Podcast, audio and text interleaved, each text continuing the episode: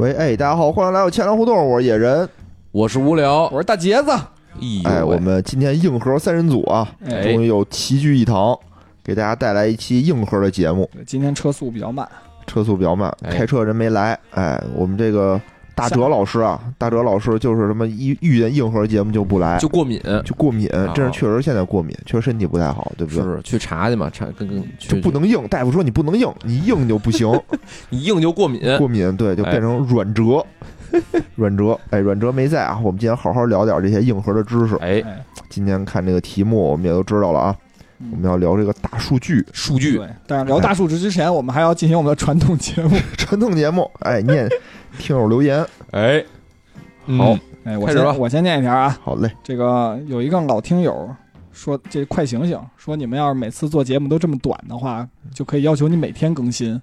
哦，这是说咱们那期百科节目是吧？对对对，嗯嗯，哦相声百科。但其实百科节目我们就是一个短，我们就要短，就是短，而且我们这是不占主、不占长节目的一个双更的节目，这是送的是吧？送的送对买一赠一，买一赠一，这怎么送一小样儿？而且这小李也说啊，这这期嗯节目说这个中德储蓄前段时间在重庆地铁广告很多，说的我特别想去重庆。这个有一个听友叫瑞瑞呀啊嗯，R U I 瑞呀，瑞瑞呀，哎，说原来直男喜欢松韵这种，哎，我就特别喜欢谭松韵这种我也女生，喜欢松韵，哎松韵是谁？哎，你回去看《以家人之名》，特别好看一个电视剧啊虽然这个电视剧没出钱，我们也哦硬广硬推一下。哎，之前我之前我们有好多小女孩也说特喜欢看，但是我看不下，我看不下去。是吗？我最近看的一部电视剧是那个编辑部的故事，真真特好看，特欧好看 school 欧 school 经典，啊，我觉得那个葛玲应该给你钱，嗯葛优也行，嗯，葛优也行。哎，然后有一叫八个梦的啊，八个梦的这个听友，然后一个老听友。嗯嗯，说，怎么这么多播客讲这个片子呢？哎，其实我就想说啊，是因为这个爱奇艺这个平台，哎，哎，投给播客投钱了。哦，你就想啊，这种大平台，它要做宣发的时候啊嗯，它得先做预算，哎，对吧？这个预算我多少钱投平面广告，啊，我多少钱投百度，啊，我多少钱投电视，等等等等。以前肯定不会想到说我得拿钱投这个播客。哎，今年啊，这是播客想起来了。发展之年，想起来了，哎。可能突然间听见我们这个千粮胡同，觉得哎，这不错呀，这不错，嗯。是一个好的宣传媒介，宣传媒介，花点钱，咱们投投，嗯。让他帮咱也宣传宣传。哎，哎，我们不辱使命，这期的播放量当，头一棒，让你丫瞎琢磨，小伙子想简单了，too simple too naive，草率了，草率了。不是不是，我觉得咱们是比较比较比较公正的去去聊这件事儿嘛。都说了，嗯咱们不是直男嘛嘛，，对吧直男嘛。我觉得我我没我没参加那那期的录制啊特别，遗憾是吧？就就就公正了，我要我要参加了，可能就有失偏颇。无聊吧？这一肚子脏话就都没倒出来是，来。哎呦我哎给我急坏了那天，真是就一说这可以那个是吧？吐槽一下，我我当时群里我吐槽了一堆，嗯。结果晚上录音我突然有点事儿没录成，哎呦，哎呦，反正好多人啊，还说说就其他节目都那个说的 就太委婉，太委婉，哎对，就你们说的比较直。我是想说为什么呢？就因为他们拿的钱多，我们拿的钱少。我们要也拿他们那么多钱，我们也委婉一点儿，会吗？那是不是试试呗？不我觉得就是咱们还会有下一次吗？这期钱可能都不一定给。就靠竞品吧，咱们就靠竞品活着了，对吧？好吧好吧差异。化经营了。哎哎哎，好，行，这个我念一个啊，嗯，呃，这个叫妍妍，这个听友说啊，听了一圈，就钱粮的有意思，哈哈哈钱粮今年冲呀，冲啊！他说什么呀？就嗯也是说这个我们聊这个流金岁月这期啊，哎，我感觉就是他也是听了一圈，发现就是可能聊的啊都不透彻，是吧哎？都不深入，哎，就跟我们这期电视没关系，非常深入的剖析了一下这个剖析了一下。对对，就这这个电视剧多多傻逼，哎，你还骂？那天本来不是说先骂完了，然后再聊聊自己吗？最后都没机会。对，哦本来我们是想说先简单说一说，然后主要聊自己，然后结果一下就刹不住车是了。不是最开始我记得啊，咱们就是做那个节目策划的时候，就是想说什么，就是借这个聊聊回忆，因为感觉大家都不想聊这连续剧，因为实在太没劲。然后我的就是都咬着后槽牙看了三三集，这个连续剧的问题 罄竹难书。不是嗯当时特逗，就是就说要聊之前说大家都看看嘛，然后呢，我我就先说了，我说我我已经看了三集了，然后那其他几位主播说，操，那咱就说好了，都看三集，啊，每人都看了三集。然后看完三集之后吧，我我就是那天准备的时候，我突然发现，我其实就看了一呃不是，我看了一集半，其实是。后来我想，我操，还得追上他们的进度，咬着后槽牙也看完又了看一集半，啊嗯。然后这个阿坑啊，大佬大佬阿坑也给我们留言啊，他说这个见仁见智，哎，这是对我们这个特别、特别好的一个鼓励啊。虽然用的是贝字旁的见啊，但是嗯我觉得啊，就是大佬还是肯定我们的是吧？我觉得无聊这段话就告诉了金主爸爸，你看我们骂我们，我们都能夸。其实我们不是不会夸人，是不是？哎哎，只要钱到位，唾面都好说。对对对对，我我们我们就是你的炫无聊在炫技，我们就是没原则，哎 行吧行吧，咱们嗯炫技结束。嗯哎，嗯回归咱们的主题。主题的主题对，这主题欠了大家可能有十个月吧。一年那得有，这是一个二进宫的主题啊，嗯大数据。就上次特别就是。之前不知道吃自己吃几两饭，就老想把大数据讲透。不是关键，我印象里当时杰博是在之前的某期节目里应了，是吧？应了对。说我要弄一期那个数大数据。因为当时我后对咱们来我们确实录不是了，我我解释一下，这样听众没听明白，就是我们在一月份，去年一月份的时候吧，哎差不多。疫情爆发的那爆发初期，的时候，我们就录了一期关于大数据的节目。哎，啊。然后但是呢，质量效果质量不是特别好，没有哦通过这个钱粮胡同质量关的审核，嗯 哎，就就没有没有出现在这个节目单里。关键我觉得就时不时的就有听友问说杰波那大数据到底还讲不讲？每次问我就我就在里头自自动消失一段时间，就生就假装没看见呢，刷屏刷没了，我操其实。确实录，确实录了，对对对，但但确实可能当时啊，我们这个水平有限，水平有限，经过了一年的历练，哎对，我们准备把这个大字儿先去掉，哎，就聊聊数据聊聊数据。哎哎，哎也行。你现在别什么都大大大，对吧？这大有什么用数据就没没没这个特点，对吧？就喜欢小，有咱就不叫什么大折，就叫折 叫小折叫，软折，啊小折，什么大节子，就叫节子。节子。对嗯，行，来来，好好说，好好说啊，别开车，别开车。对，刚才刚才那个野人说一句话要对，就是不要什么都讲大，因为咱们关注数据的本质是什么呀？就是对世界数据，大家能关注数据，其实本质上就是对世界的认知提高了，哎对吧？要体现一种什么思维方式的改变。哎，博士这视角就是不一样。嗯，对，其实这个大数据这个词儿呢，从那个二零零九年最早在咱们国家互联网行业就开始兴起了。哦，就开始炒概念 是吧忽？悠人。开始玩概哎，念，我觉得互联网就喜欢有概念，来一概念。对呀对呀但那时候咱们国家还是不如国外那个早。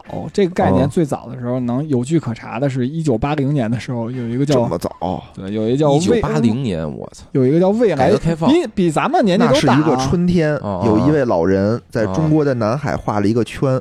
这是大数据产业园，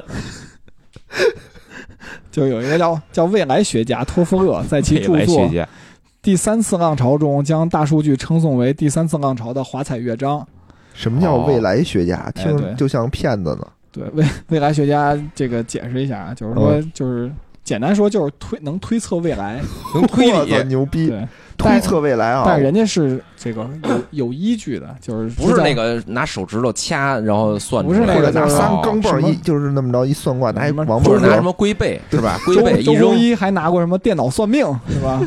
不是这种，不是这种，不是这种，哦都是那科学家或者社会科学家，就是就系统性的预测。哦，不对不不是在什么雍和宫、白云观附近游荡的科学家们，哎那可能是那个本科是吧？本科是那那种。这博士，这对你博士进修啊，就未来学家这个有序列、植物序列的，序列，得从这个佛学院毕业以后才能算啊。哈佛是吧？哈佛学，对，嗯然后然后这个数据就是，其实在国外，你像比如《自然》杂志这一权威的科学有杂志，这还挺这还挺权威的挺权威的。他在二零零八年九月份就推推出了名为《大数据》的封面专栏，嚯，哦，对吧？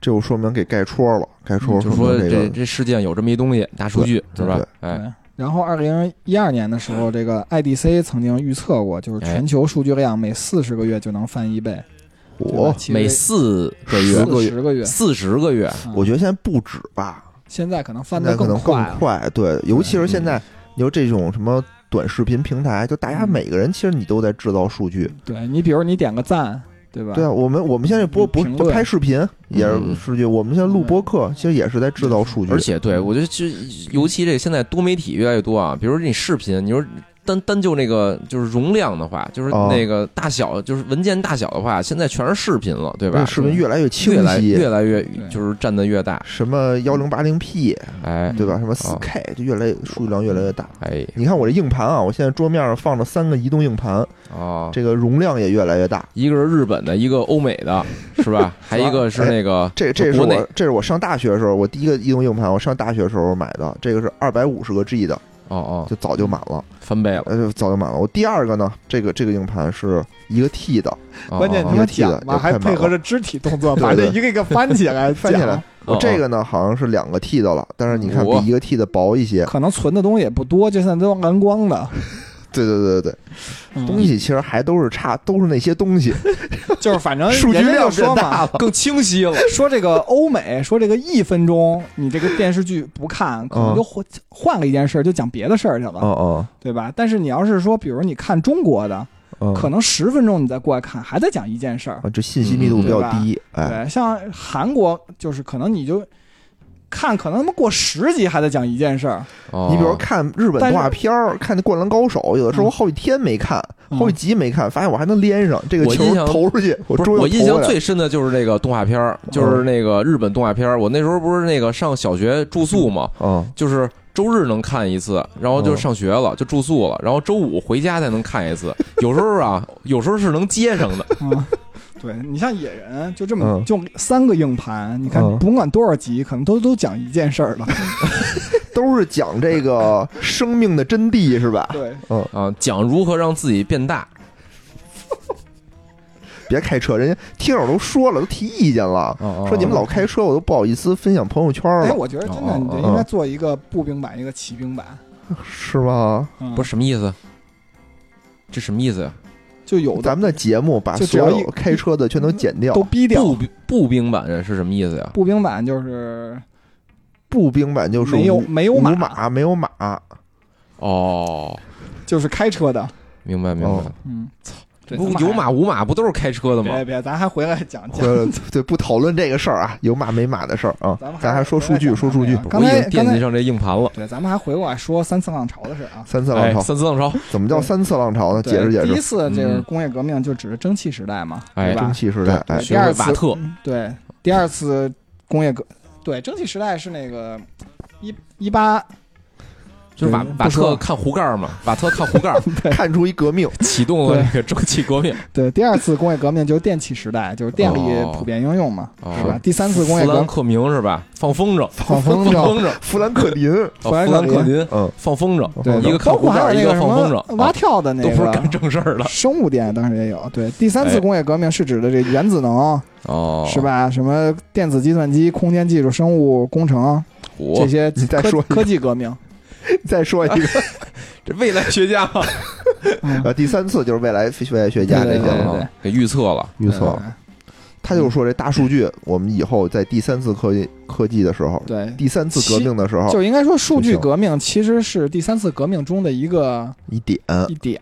对哎，这还确实是非常非常的重要啊。对，嗯，数据能给咱们带来什么？咱们能从数据中看出什么东西呢？哎，我觉得其实数据啊，我觉得跟咱们每个人都息息相关的。你哎别把炒这些概念，咱不学那些互联网公司啊，炒概念，弄的那些云山雾罩的，咱就说点实事儿，说点实事儿说到实啊发生在咱们这个千粮胡同身边的事儿。哎前面胡同里的这点小事儿，对对你比如我吧，你比如我吧，哎，我就最关心的数据是什么呀？就是咱们节目的播放量。哦，每天啊长度嘛，那 每天个那个都降，每天都降那么一点儿，不是啊，我就咱们那个这个播客的好处是什么呀？嗯，就哎，只要咱播的时间长，咱这量它只能增长，不能哦下降。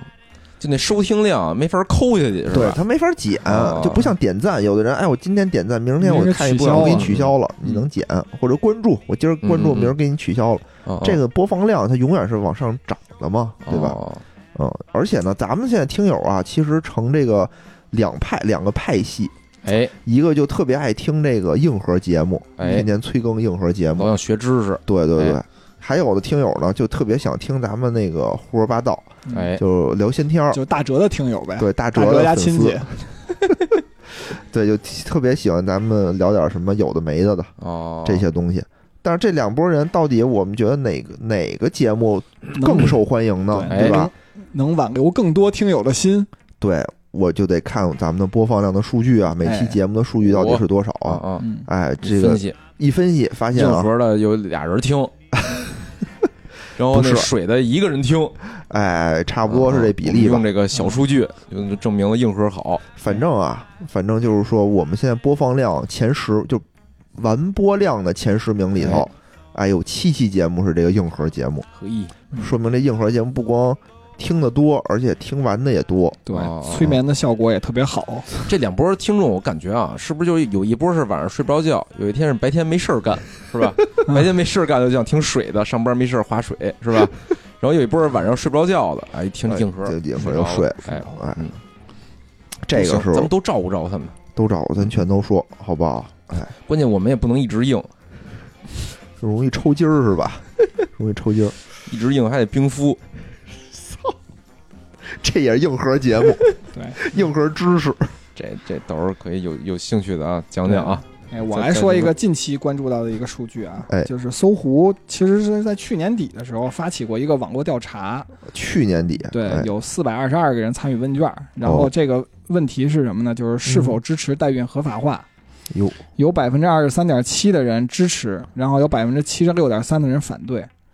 然后呢，它第二个问题是代孕合法化会否是否会让女性沦为代孕的工具？然后有嗯百分之二十点四的人认为会，然后百分之将近百分之八十的人认为不会。这是哦我关注到的一组数据。这数据啊，挺蹭热点的，我觉得。对，对，最近嗯，代孕这事儿挺火的，对对对，这我们就是生生蹭热点，就没有什么原有的生蹭热点。这不是一组数据吗？数据啊数数据能够体现出大家对这个代孕的这个整整个的一个看法。但其实这个数据它有一个最大的问题，就是样本比较样本量小太小了，四百多个人，而且他调查对象其实也比较有局限性，因为就是是网友嘛。其实使用网络的人其实也相对有一点局限，可能会参与这个话题的也会比较有局限。没错，没错，没错。嗯，就是还有一些数据，刚才我们说的是一些，我说的是这个钱粮胡同身边的一哎些数据嘛，对吧？嗯嗯嗯，还有一些数据，我觉得特别有意思啊，能预测世界上的一些大事发生。哎呦喂，比如说啊，比如说这个最近这几年义乌商品的出口的商品，哎，哦就能预测这个美国大选，啊，而且已经成功预测了两届了，比那未来学家靠谱牛？逼多了，真的。哦。嗯，而且尤其最牛逼的，我觉得是在就是前几年，就是特朗普跟那个希拉里在竞选的时候，就所有的主流媒体啊，所有的主流声音，美国的、中国的都觉得是这个希拉里希拉里希拉里能获胜，就哎没有人觉得特朗普能获胜，能当选。但是啊，就是这个有人就非常细心的发现了这个义乌的数据，发现给这个特朗普竞选用到的物料。要多于希拉里，所以他们就觉得，哎，可能特朗普能赢。结果没想到真赢了。啊，今年呢，就是拜登的物料更多一点儿，哦，哎，发现拜登确实也赢了。这义乌指数义乌指数还挺有，对对我觉得这挺有意思的啊。对。然后我自己还关注到一什么呢？就是大数据杀熟。其实这个词是什么呢？二零一八年的社会生活类的十大流行语之一。二零一八年就有这个了，对哦其实那年还有好多哦，流行语。我印象里当时是说就是。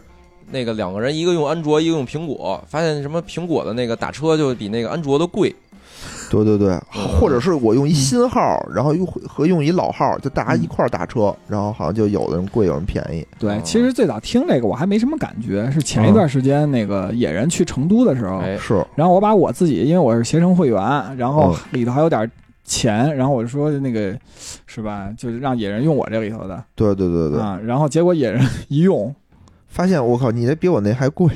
对，嗯！然后瞬间就我就有点我操，就感觉我操大数据杀手杀到我头上来了，然后我就在这拿头一棒，当头一棒，操，我拿这是咬死你们！我拿这事儿还在那个听友群里说了一下，当时嗯有几个听友一起就拿那个王府井一家酒店做了一下对比，就同一天、哦同一个酒店的房型，然嗯，后就大家查出来的价格都不一样。哦，真是是真这样。对啊，嗯，就感觉好像是你你越能花钱，我就帮助你越花钱。所以咱就是得让这个自己啊，在这网络上这些平台给咱们的这个标签儿是一个穷人，对吧？比如你下回在订酒店的时候啊，嗯，你就专门买一诺基亚，你就用诺基亚订酒店，不行，你还是用你的自己的数据，因为现在都要看你真是，对啊你比如你是登注册。诺基亚，你就订那个大五星什么的，嗯肯定也不行。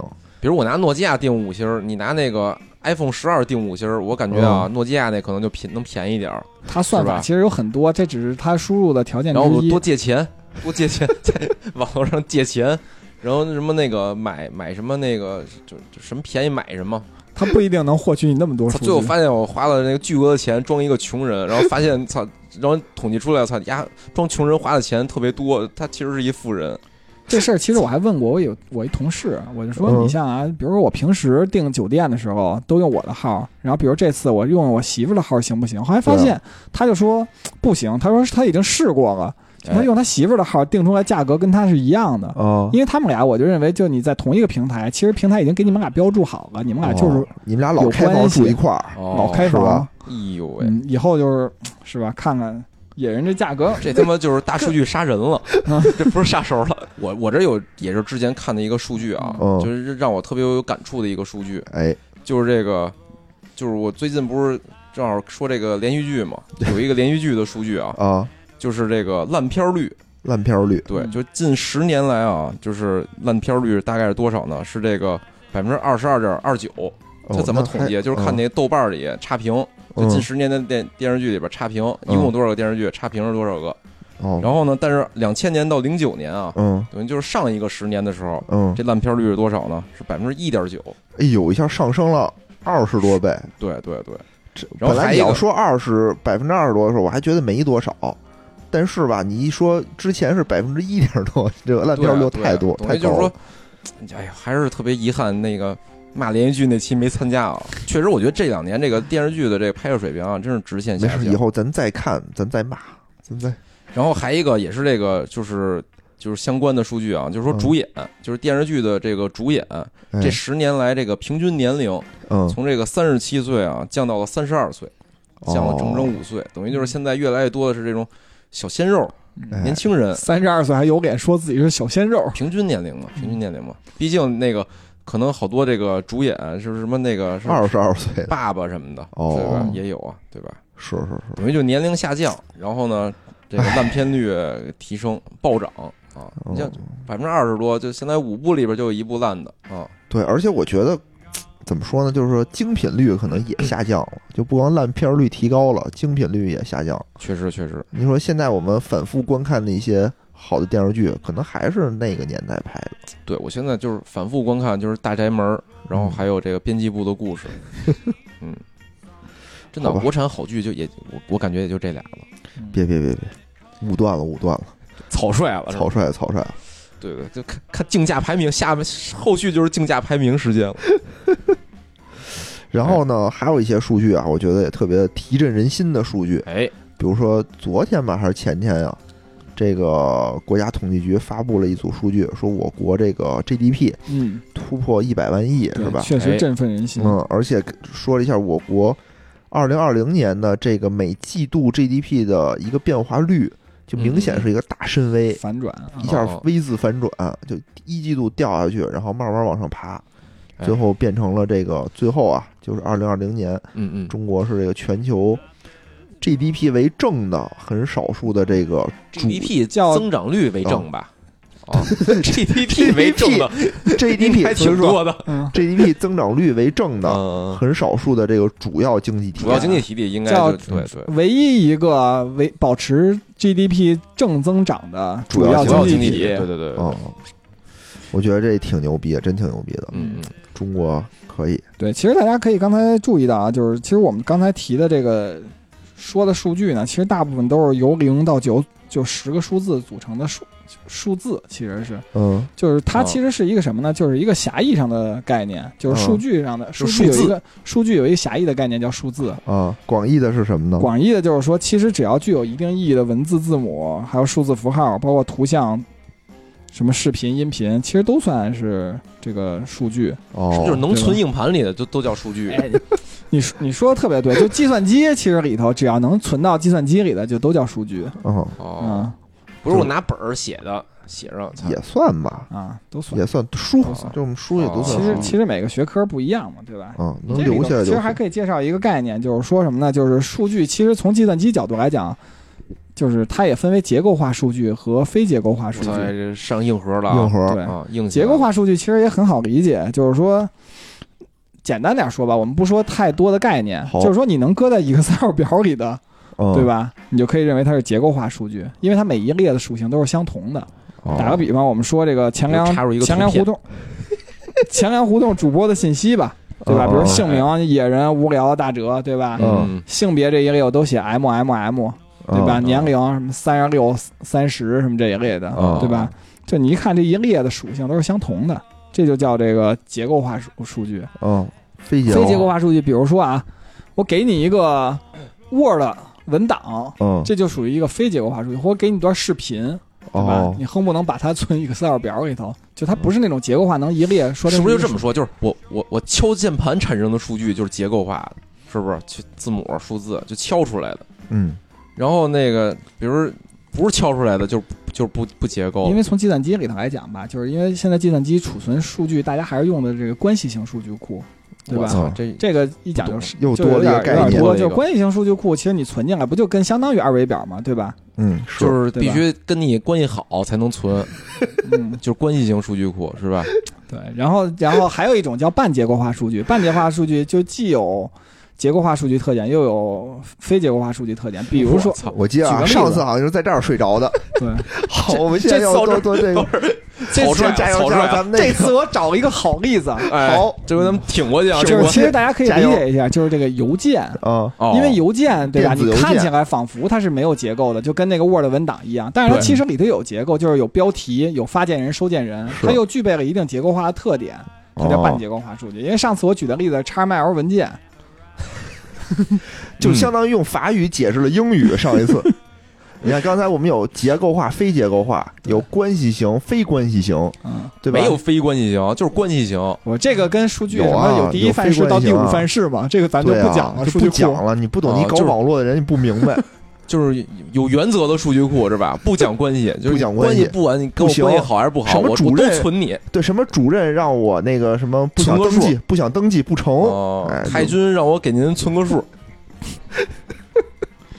行吧反正结构结构化数据，嗯，就是能搁 Excel 表里的；非结构化的，就是那个搁不进去搁不进去的。什么视频、图片、音频文件比如我们现在这个说的这些话，文件，就是非非结构构化。对对。我们不结构，一点都不结构。一就我们节节目确实没什么结构嘛。然后什么半结构化数据是吧半结构化数据？就是邮件。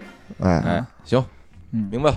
对。然后讲完数据，咱们再接着说说这大数据啊。对，什么是大？先终于要到大的这一块儿了啊！对，大庄兴奋了。庄，你看你说什么叫大，对吧？嗯，庄子说过啊，叫不同同之，之谓大。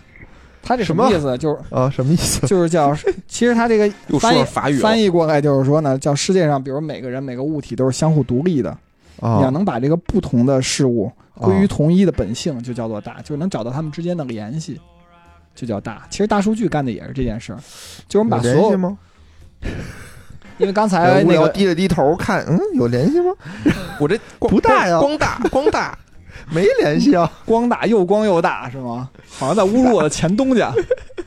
光大不太行啊，不行啊。接着说，接着说怎么着？就是那个找着两个事物之间的这种联系。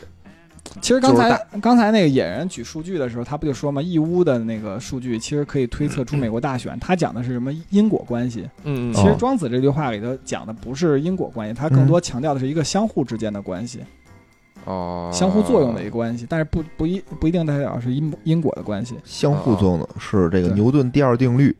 嗯对，其实我还看到过一个老外讲的，说哎原来就是上一个世纪我们哦人类社会的发展是靠就是发明了发现了这个物质之间相互作用，啊，然后哦产生了什么核能啊，什么推动了一个我们社会的发展。哎，现在我们靠什么？就是人与人之间通过社交的这种数据嗯，产生的人和人之间的相互作用。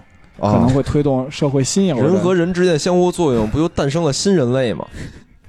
这又又反馈到了大这个上面。就不停的开车，不是关键这块儿吧，确实有些形而上，我们可能有点听不太懂。但是我和无聊，我觉得我们俩现在在努力啊，我依稀啊，我依在稀攻克这个难关我依。稀解读一下啊嗯，就感觉就是可能稍微啊沾上了一点儿杰博这个思想的这，个边缘，太太深奥哎，了，是不是就这意思？就是说这数据啊，我通过这个 A 数据推出了一个 B 的一件事情。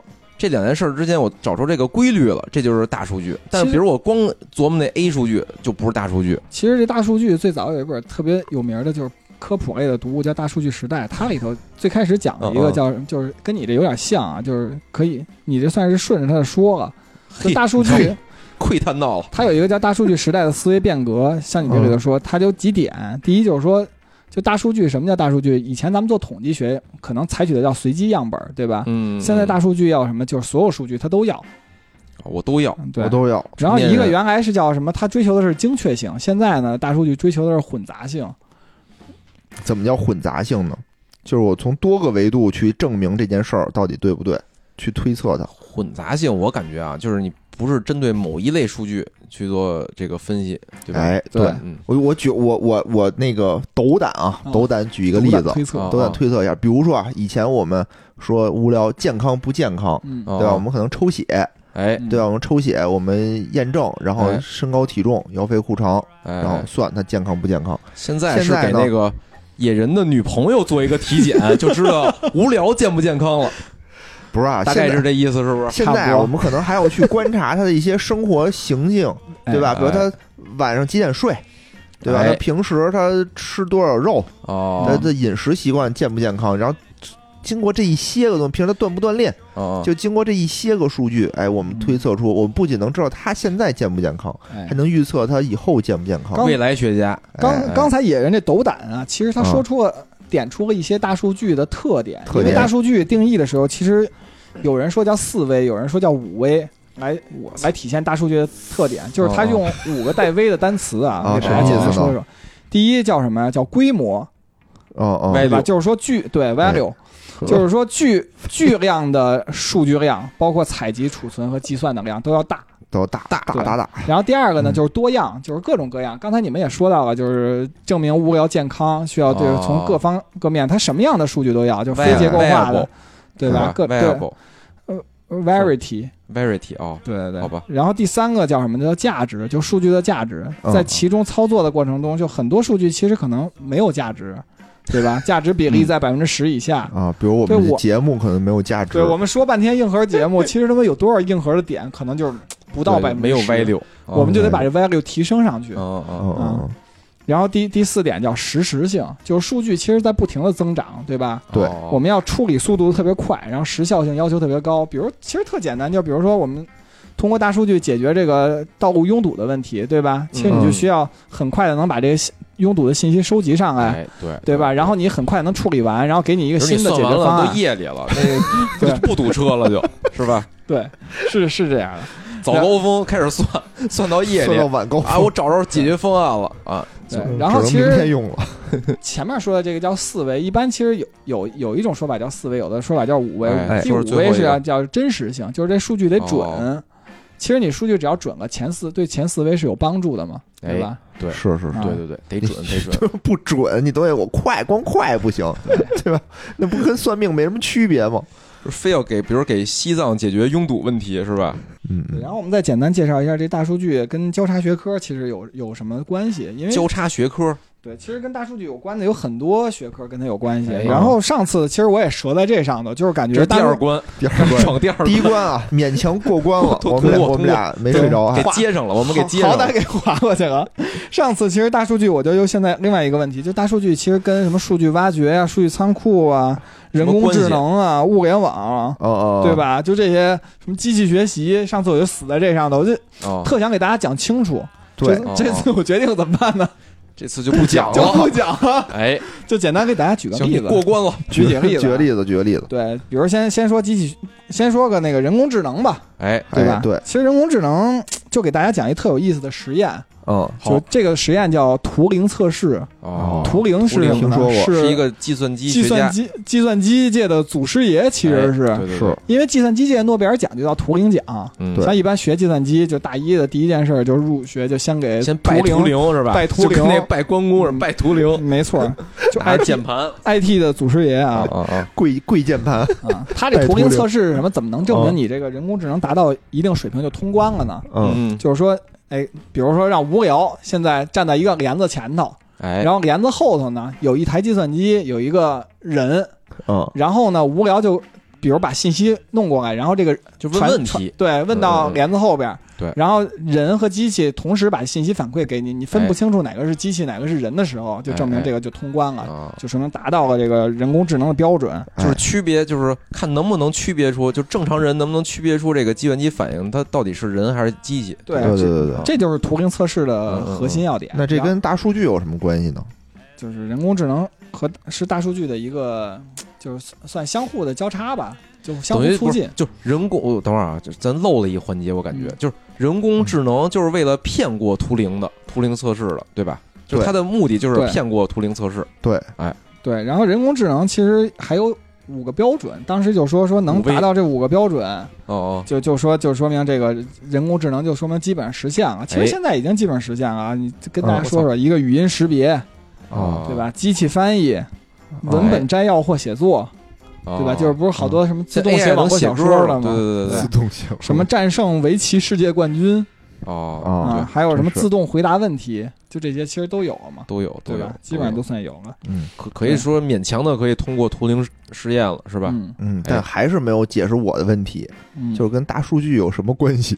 别瞎问，一问一问到时候折了怎么办？其实没有通过大杰子，没有通过图灵测试。我把这几个问题解答完了，你就知道了啊。行，好嘞，好嘞。然后我们再说一个数据挖掘。其实数据挖掘有一特别经典的故事，啊，哎，就是说什么什么男人夜里头去超市给孩子买尿片儿，说尿尿片儿对尿不湿，哦说边上一定放个啤酒。对对对，说不管这故事是真是是假呀，但是他其实他这个故事讲的就是数据挖掘，我对，反就是说其实本身大数据都会举这例子，因为它本身是两件毫不相关的事情。对对对，然后我们从很多的这种毫不相关的独立的采购行为中，发现他们两个人，比如说会一起采购，嗯这就是哦。相当于数据挖掘。不是说后来好像就是基于这个，就就好像是沃尔玛吧，反正是一大，就是应该是巨巨巨头吧。辟谣来是吧？不是不是，就说他们就是当年就是发现这规律之后，就把那个尿不湿跟啤酒放一块儿了，嗯然后销量大涨。可是沃尔玛这么这么大超超市，我总觉得这应该是 Seven Eleven 干的事儿。反正我记得后来是辟谣过啊？啊，它夜里也不开着呀，沃尔玛。反正我不是夜里，好像就是就是说那个哦这两个东西有相关性，就是买买尿不湿的人也买啤酒多嗯啊啊，还有一个相关性啊，就是说这开凯迪拉克的车主特别爱洗浴，也不知道为什么。说哪儿啊？是那个什么？是高德地图还是百度地图啊？说给一统计，说你哪个开什么样的车的车主，对对对喜欢去哪儿？然后凯迪拉克就喜欢去洗浴、捏脚什么的。对，这就是挖掘是吧？就是挖掘的意思，就是说我找着数据之间的关系关联性，嗯，对是这意思吧？对对行，然后，这明白。然后我们再讲一个，就是物联网啊。我因为物联网跟大数据其实有什么关系什么关系呢？因为本身你你数据的来源就很丰富嘛，刚才不也讲什么多样性什么的，对对对对吧？然后实时性什么的，其实用物联网就可以，因为万万物互联嘛，是物，联网不就讲究？比如说像高德导航，嗯，对吧？其实它就是相当于物联网一种，它通过你手机定位，哎，然后给你测算什么你的什么路线、最佳路线什么的，对对对，嗯对吧？或者什么小米那智能家居是吧？它嗯所有东西都那个给给你连上网，你就是你你就什么都能控制。对嗯哎对。然后我们再再讲一个概念叫机器学习，机器学习。其实机器学习我没想到什么特好的例子，但是我可以举一银行的例子，哎，哎，就是银行，比如说怎么区分客户给你推荐买理财，嗯嗯，对吧怎么区分客户啊？就就是怎么针对不同的客户，推理财精准？营销嘛，其实就是、哦对吧？因为最早来讲，银行怎么做呢？银行就是夸夸的那个就盲盲打嘛，给你每个客户都打一遍电话就完事儿了，啊是，对吧？现在呢，它其其实完全可以，比如说通过，比如说我我通过营销，然后嗯判断就是哪些客户容容易买理财，嗯，哎然后通然后让机器去在这个训练集里去反复训练，是然后最后拿一个样样本去去验证它，说明我们这个算法是合理的，然后它机器就可以自动给你筛选哪些客户容易买理财，哦是一个机器学习的过程。我因为人工智能跟大数据有什么关系？首先呢，就是人工智能哎，它不是凭空产生的，它也哎是基于过去的海量的数据，然后与这个比如以物联网为基础收集数据，对吧？嗯，通过数据挖掘，找出规律，通过机器学习去训练，然后才产生的人工智能。哎，哦，就是人工智能要要没没有这数据是实现人工智能的一个基础。对，因为人工智能不是凭空掉下来对对对说那什么的，有道理对吧？突然间我出来说这是，比如说咱们现在，比如你现在开发算法，非说能战胜那围棋冠军了，嗯不可能，对吧？你得让他给他一堆数据，把之前的那个棋谱，对对？吧，都灌进去，让他学。都灌对啊，啊，就跟其实不说人工智能，就说小孩儿他长大了。他一上来就跟机器一样，他什么都不知道，他只知道一些简单的思维。嗯你给他灌进去这种各种的大数据，他哎，才能让他这个小孩儿丰富起来，他才能有智能。对对吧就得得有数据才能智能，对吧？对，行，圆回来了。嗯，真不容易漂亮，真不漂亮容易。第二关也过了，我操！然后我们再还是把这节目再拉回来，因为我们这是一个金融类节目嘛，哎然后我们说一说咱们这个这个大数据在金融领域上的应用。好，这无聊最嗯喜欢的东西就是保险。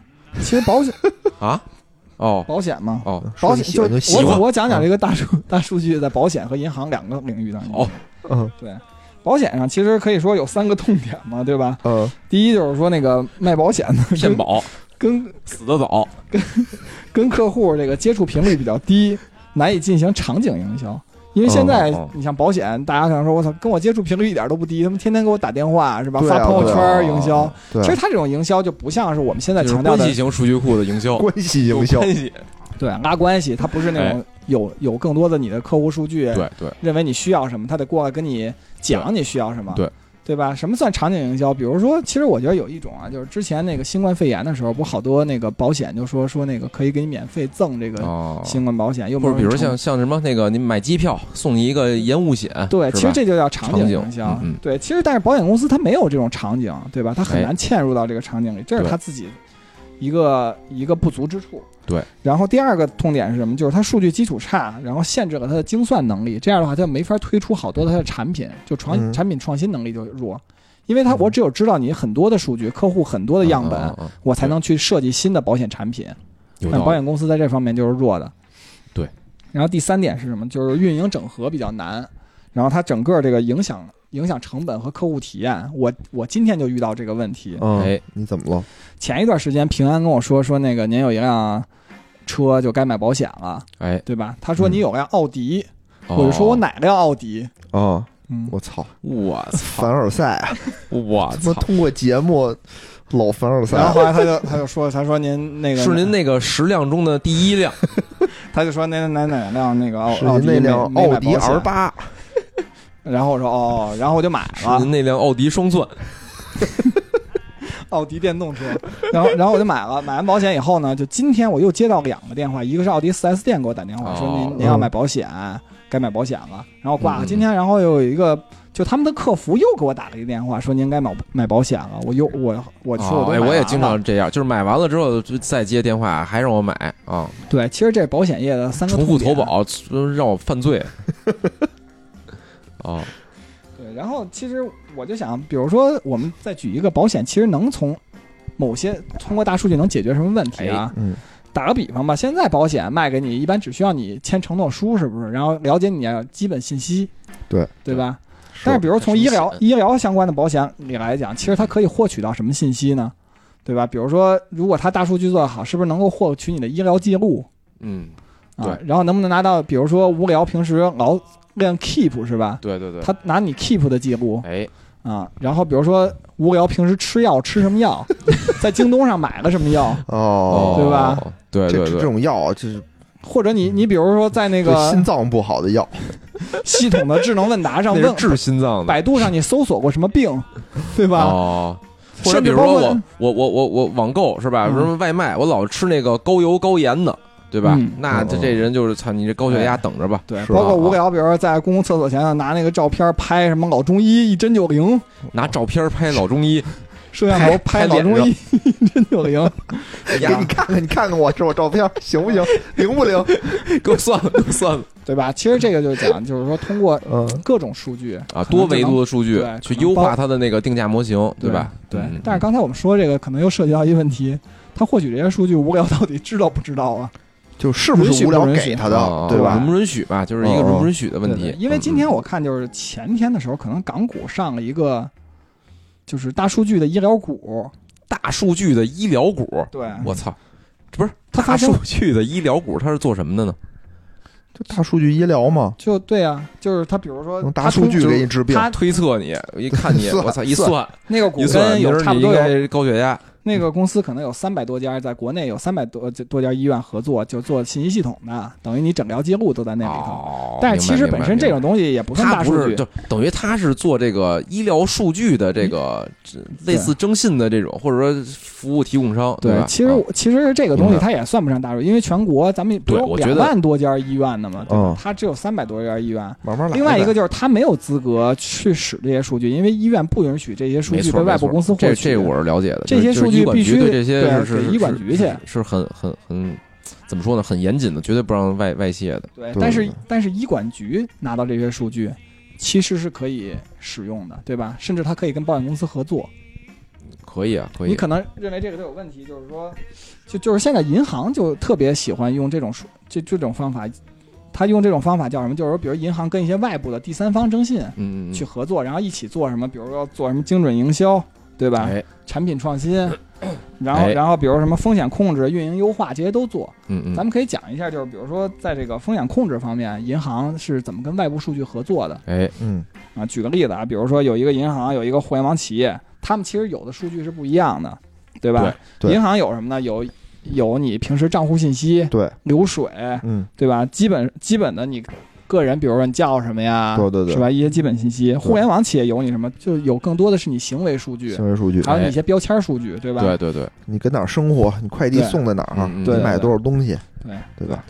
然后按照按照这个欧洲，其实它就有这种什么通用数据保护条例，其实咱哎们国内也有相关的保护的要求啊，它就不能把这两种数据就直接合并到一起，对吧？嗯你说合并到一起跑，就大家其实都对自己数据都有保护的，是而且也没有用户的授权，对吧？哎，这时候怎么办呢？比如说我建一模型，你建一模型，嗯，那其实跑出来咱们之间相互没有关系，就没有用，对吧？然后这时候就产生了一个叫联邦学习这么一个架构，哦联邦系统。对，由于数据这不完整，就会导致你建模不不理想嘛，对吧？对，嗯，那怎么办呢？然后他呢，就通过这种联邦系统，就可以通过一种加密机制，直接交换一些参数。就参数哦是交换的，我们通过训练以后，就是我把我这边跑完的数据给你，你把你的数据给我，哎然后建立一个虚拟的共有的一个模型。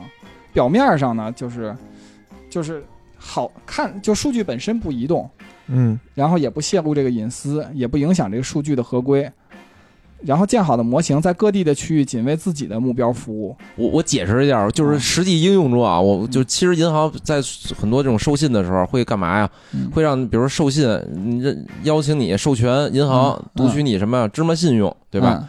芝麻信用大大家应该都知道吧？就是那蚂蚁的好多阿里的一些数据，你的网购数据啊，你的消费数据啊，对吧？嗯，银行的可能我在给你呃授信，我就比如野人来这银行这这办想贷款，我说我我我这可能光有你点什么信用卡数据，对吧？你那些数据我没有，我也我管阿里要呀呀不给我，嗯但是呢，人出一分儿是芝麻信用分儿，我能买你这分儿，我查一次，比如说给蚂蚁五块钱。查一次回来，操！一看啊，就是我我综合评定，我我看这个野人在这个阿里上，我操，信用也不错，他在我们银行也不错，操，那这这哥们儿能能可可干，就给他放点钱。对吧我只想说，无聊这他妈例子举的太好了。其实它这个芝麻信用这个分儿，其实就是一个就可以算是一个加密的参数，对对对吧？对因为你并不知道它这个分数是怎么打出来的，没错，然后它有哪些行为。但是我拿这个分儿，我就是一个可信的，对我银行来讲。对，只是我用这个分儿去去，呃就代替了后后续那些数据的那那些数据的东西。对，没错，是这意思。行哎可以，嗯，这样的话就可以避免这个用户在各自的这个服务上的隐私的泄露，对对对对吧？嗯对其实其实因为本身这个数据隐私保护也有很多问题，比如说刚才咱们说银行，我靠，你看做这么多东西为了保护用户，对吧？哎，但是其实大家也平时也能知道，比如什么，大家说你说银行做那么多东西，你看那个中信不还把池子那个交易流水给泄露出去了吗？是吧？真是是，其实可以说，这个银行肯定就甭管中信银行，在二十年前我估计就有条例法规说不让这泄露，对吧？是而且其实你想支行泄露出去，你其实也也挺难的，因为你想本身这个柜员想查他的交易流水是嗯自己不能直接查的，任何一个柜员都不能直接查，对肯定都需要一个主任授权，授权，是，对吧？这事儿我觉得有点像什么呢？主任也没有办法，因为比如行长跟你说去干。这就跟王副主任让卢书记行个方便，对吧？你说他妈行长让你去查，你这就算你两个人哦互互相监督，那说白了也一点用都没有，因为你们谁都没办法去违抗行长的命令。但是就是最新的这个监管规定啊，嗯其实要求就是你你你，比如像这支行的这个柜员什么的，啊，你你你能看到的信息，你就应该是被屏蔽之后的信息，比如池子，可他比如说全名是三个字儿，可能就屏蔽两个字儿。然后比如身份证号，你要屏蔽只展示，比如后几位。对，而且你即使那什么，你也不能给人家提供当个呈堂证供，这这都是因为这东西吧，就是法规是一件事，因为它毕竟还有人执行层面上的是是是对对对对嗯，等于什么授权这事儿，你说就领导让我干，我我就干呗。哎，反正这事儿不聊啊。我觉得数据安全和数据隐私这块儿确实是嗯嗯也挺老大难的问题。嗯。而且我觉得国家这两年感觉特别重视这块儿的事儿了，就是之前我我感觉就是可能这块儿啊就比较放任，就而且就是互联网可能就像什么大数据啊这些，就是都是新兴的嘛，监管一定是有这种滞后性的，它可能最开始就是经常会就是咱们遇见什么数据什么泄露、信息泄露了，但是这两年你看就是我我明显感觉第一啊监管制度嗯。发文儿什么立法、网络安全法是吧？然后呢，查处也特多，就是最近老有新闻，就过一阵儿就有一批新闻，什么工信办、工信部和这什么那公安部联合嗯什么清查 APP，对什么又把谁谁谁，经常就是很多不是光大，我记得好像是最早的下架银行其实，都有，光大的很多银行直接就就给你 APP 下架了就。其实对对我们行那手机银行也被那通报过一回，然后通报以后，就行里其实处理特快，就可能也就一两天，然后就我再登那手机银行，就让我重新签那个隐私保护协议。对对对，嗯因为本身那个就是隐私条款过度获取用户授权，确实是个问题。对但是我觉得银行是改的特快的。嗯嗯，但是你像拼多多是吧？我靠，还能删用户手机本地的照片，我觉得这有点过了。是是，我我我我觉得啊，就是就最近感觉这个就拼多多逼一下是不是？呃，没事儿没事儿，最近感觉这拼多多就是各种风雨飘摇。对对对各种事儿啊，是不是就是把把蚂蚁从热搜热搜挤下去了是吧？最近那什么代孕又把拼多多给干下去了，哎呦，是不是拼多多花钱了？拼多多最近确实是树大招风，我觉得有点是吧？是是，一点一直不那什么。但是我我觉得啊，现在这种数据安全，一个是数据安全，二就这种数据的滥用，我觉得也是一特别麻烦的事儿。哎，没错，就也不知道为什么现在就老有人给我打电话说让我报什么儿童教育班儿。问题是我连小孩儿都没有，难道让我报吗？可能觉得可就是能是让你给大杰子的孩子报，没关系。不是大数据觉得你这个年龄没孩子不正常，是，就大数据特别烦。就是你看啊，有可能是一些你妈你妈伪装这成那个教育机构给你打电话，只是催你要孩子呢。你看啊，就是好多那个操，我们这什么那个什么原来九九九八的这个套餐啊，今天免费送给你。操，野人一听，我操，赶紧要孩子呀！今天免费送给我，我他妈今天就能要来是吗？然后你看啊，它很多有大数据的东西，我觉得都是滥用。比如说这个微信的广告，哎微信朋友圈是不是？我们现在最近发现这广告越来越多，瞎推，瞎推，我给我天推给我推减肥，我他妈哪儿还有肉啊？天天给我推这个他妈网网络垃圾手游，哦就是什么什么什么异兽蛋，然后一帮老外跟那儿抽嘴巴，说对不起，我们他妈他妈这个好游戏做晚了，然后我们这游戏做晚了，没有让您第一时间玩上，是我们的责任。哦，我操！就天天就所有全是这个，就人家的广告都是什么 LV 什么的，都是汽车。就你我那标签不行是吧？我怎么这么哦 low 呢？我就感觉给微信打个电话说给你改一个标签，你找找大数据感觉我你找找他们的关系型数据库，走走关系。就感觉大数据啊，就感觉我就是他妈一网瘾少年似的。就是充值氪金的网瘾少年。之前我接过一电话，我觉得嗯特准。他嗯，问我说：“那个您好，我是某某教育培训机构的，说您嗯不考虑拿个专科学历吗？”我说：“你他妈推荐太准了，我他妈就差专科学历没有了。你也来一全家桶是吧？哎，这块儿其实啊，正好就是说到这个，就是这隐私啊，就是嗯就是去年正好发了两个文儿吧，就是专门说这数据隐私，专门提到了像刚才野人啊，或者这个大杰子说这种问题，就是说用户啊，就是我的数据，你给我加工，给我打上标签了，嗯就是用户是有权利查看并且更改那些标签的。哦，就是说是我我我我我首先，比如我觉着你给我推送这些东西啊有问题，我我 我就有权去找这个。就是信息主体，就它的嗯约定啊，就是你，你就是普通用户吧，你是信息主体，这是你你的信息。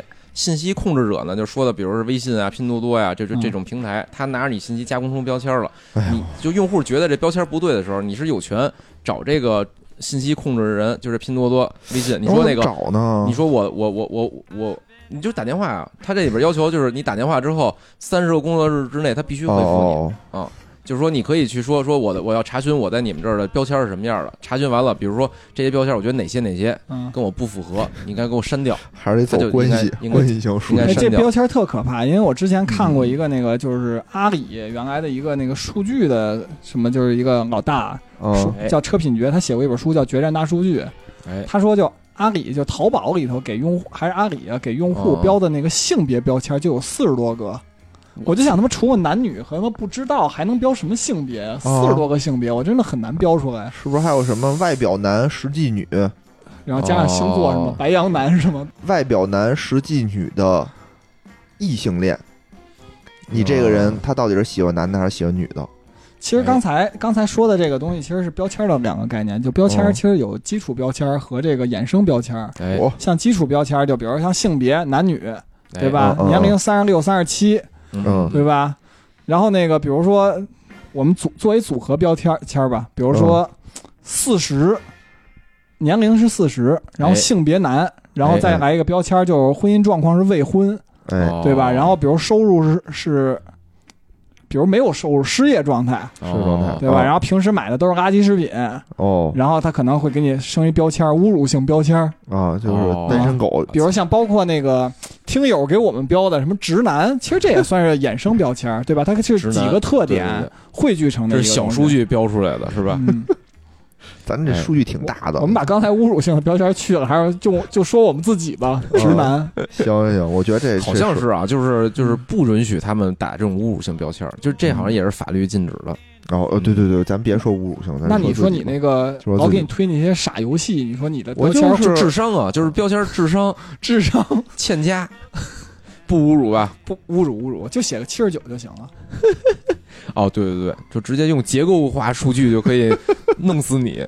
因为最开始那广告还特傻，特别傻，嗯要不就是一小个儿，长得一个小侏儒似的，这样你看自己侮辱人家。说，对不起，就是矮个儿的哦，男男子男性男性过去说说操，你们说好这个这个游戏什么有异兽蛋，我玩的什么是一个仙侠性的游戏，怎么没有你们骗子？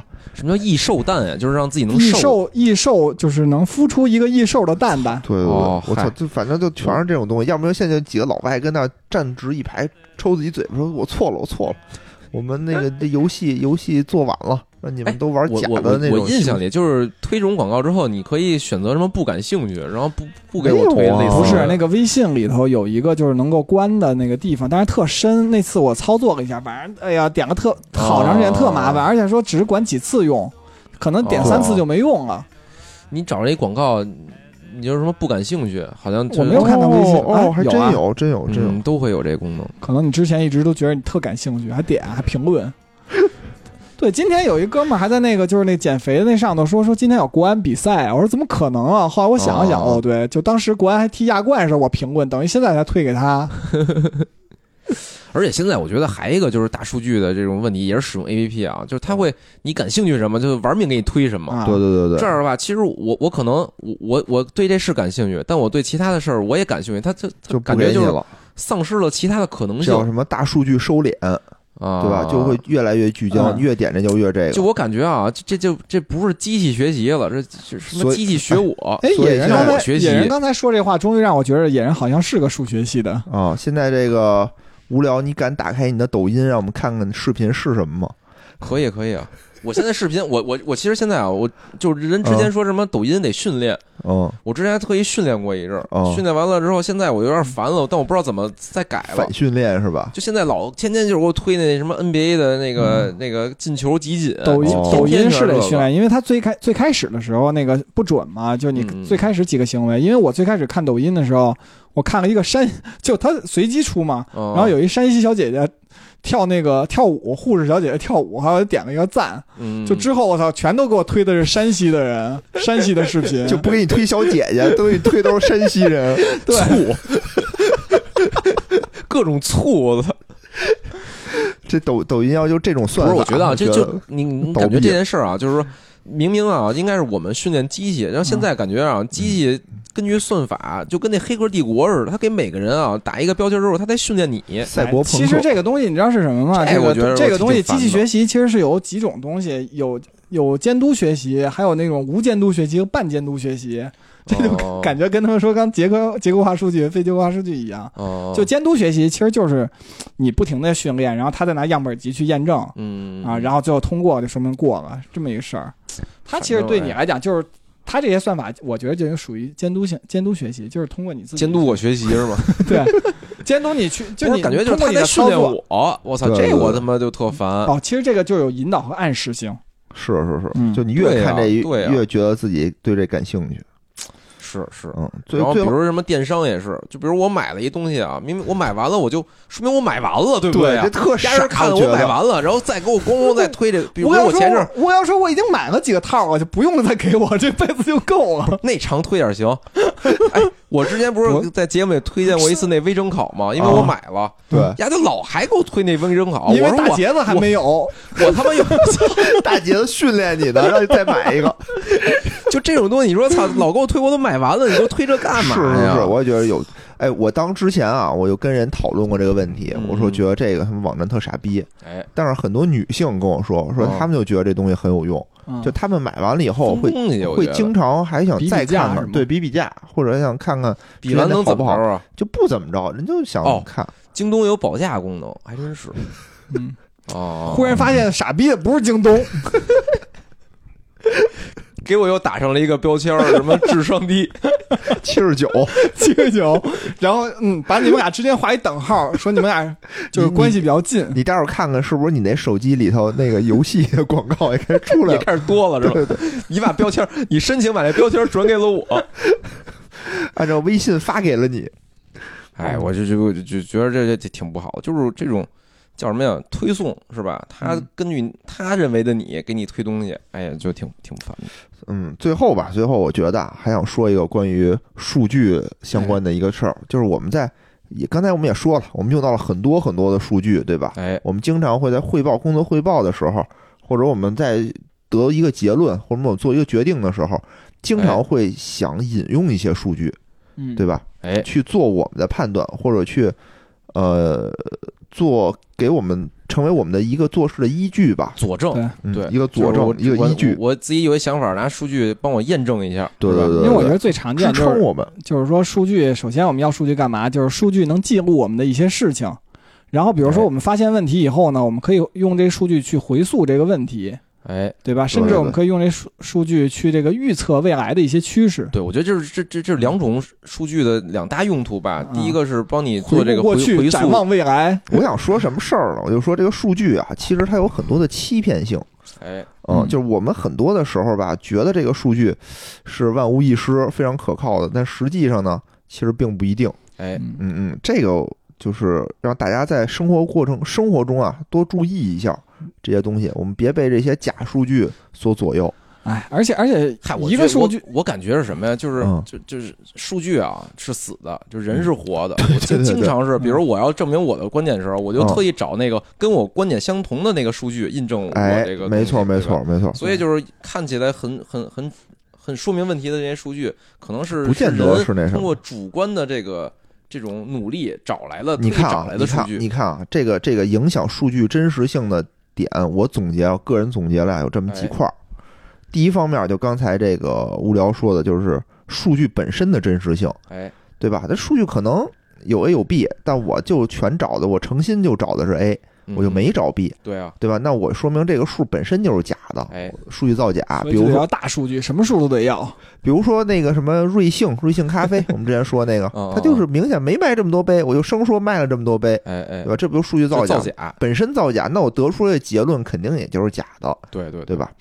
第二种呢，就是说我就是说我不敢在这种原始数据上造假，但是我们经常做的一件事儿就是我把统计口径，哎，稍微改一改，改的非常隐蔽一点儿，就是让你嗯看不出来这个数到底怎么样。我意思是这个统计口径这块儿什么意思呢？比如我们经常买基金，哎，基金它有很多这种收益率嘛，嗯，我们会看是什么近六个月的收益率、哎年化收益率，对吧？哎成立至今的往期收益率，哎，就收收益率就特别特别多。嗯嗯，但有的呢，并不见得说我这个收益率写的数越高越好，你得看它这个收益率到底是什么的，是不是大家比较的时候是一个同一个标准进行比较？比如我都比较今年哎是一个同样的时间段，嗯还是说我都是一个什么七日年化，就类似这种的。你比如说，你看那个特别高，但可能它已经成立三十年了，对吧？它可嗯能嗯嗯涨了百分之百，其实你这么一算，年化可能并不高。